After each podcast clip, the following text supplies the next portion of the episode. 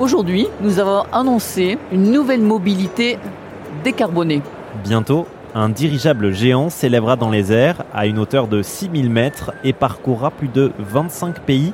Un tour du monde, donc le tout sans émettre la moindre goutte de CO2.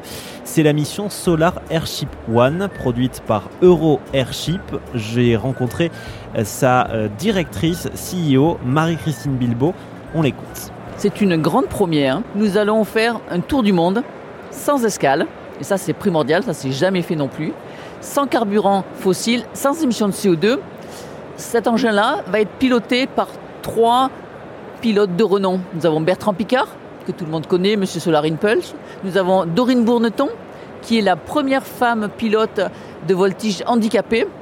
Et nous avons Michel Tonini, qui est un ancien astronaute qui, a, qui fait plusieurs voyages dans l'espace. Est-ce que vous pouvez nous expliquer dans ce cas-là comment ça fonctionne? Si on n'émet pas d'énergie fossile, comment est-ce qu'on fait euh, bouger ce dirigeable-là?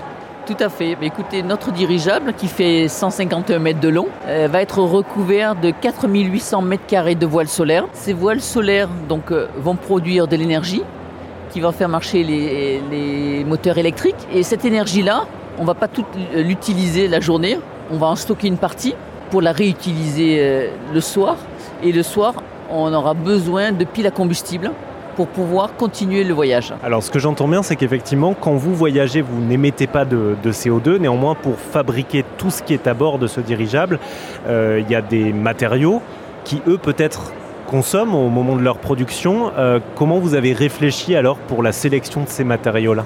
Bah, Écoutez, quand on a, nous avons étudié euh, donc, en détail toutes les parties du dirigeable, on, a essayé d'utiliser que des matériaux qui avaient des empreintes euh, très faible, on va dire. Et on a choisi aussi sélectionner des sous-traitants qui avaient cette même philosophie. Hein.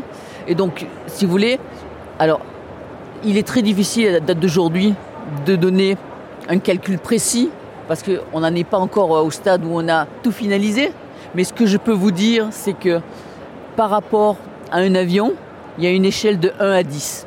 Justement, parlons des, avions. Airbus a, récemment annoncé qu'il y aurait deux fois plus d'avions dans le ciel d'ici à 2040. Donc c'est pas une excellente nouvelle au plan euh, climatique. Hein. Certes, on peut faire voyager plus de gens.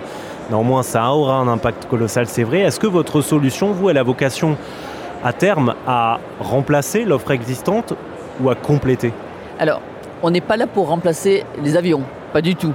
Nous, on offre une autre mobilité. On n'a pas du tout les mêmes objectifs les avions, ça a souvent un objectif d'aller d'un point A à un point B le plus rapidement possible. Hein. Nous, c'est pas du tout ça. Si vous voulez, nous, on adresse les premiers marchés, c'est le marché du tourisme éco-responsable, notre façon de voyager, où là, la notion de vitesse n'a pas d'importance. Ce qu'on veut, c'est le confort des gens qui voyagent, c'est euh, le fait qu'on voyage en silence, qu'on n'émet pas d'émissions.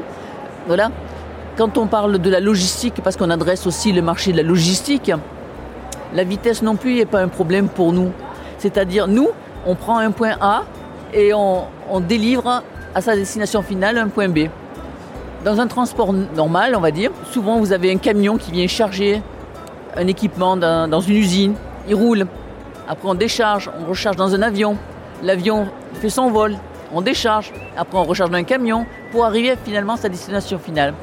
Quand vous additionnez les différents temps de transport, les, différents, les risques que vous prenez de manipulation, de sécurité, à la fin, vous, arrivez exactement euh, euh, à, la même euh, équation que le dirigeable.